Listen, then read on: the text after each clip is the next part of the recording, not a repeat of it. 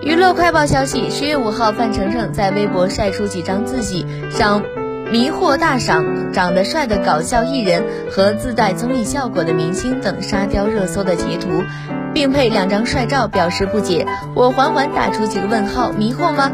粉丝毫不留情评论一连串，哈哈哈哈哈，并调侃偶像的确自带搞笑效果。